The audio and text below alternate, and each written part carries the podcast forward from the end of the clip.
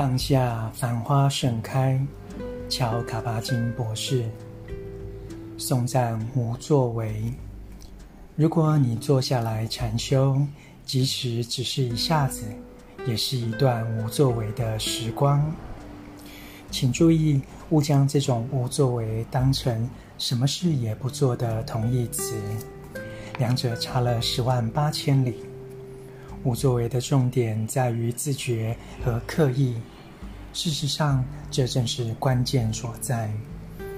表面上，无作为好像有两种：一种是不做外在的工作，另一种是从事所谓自然不费力的活动。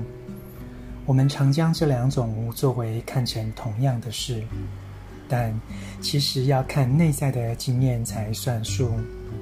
所所谓正式的禅修，是在一段时间内刻意停下来，所有外在活动来培育内心的寂静。除了完全与自己同在，没有别的盘算，不做任何事。这样无作为的时刻，也许是一个人所能给予自己最好的礼物。朗读当下繁花盛开。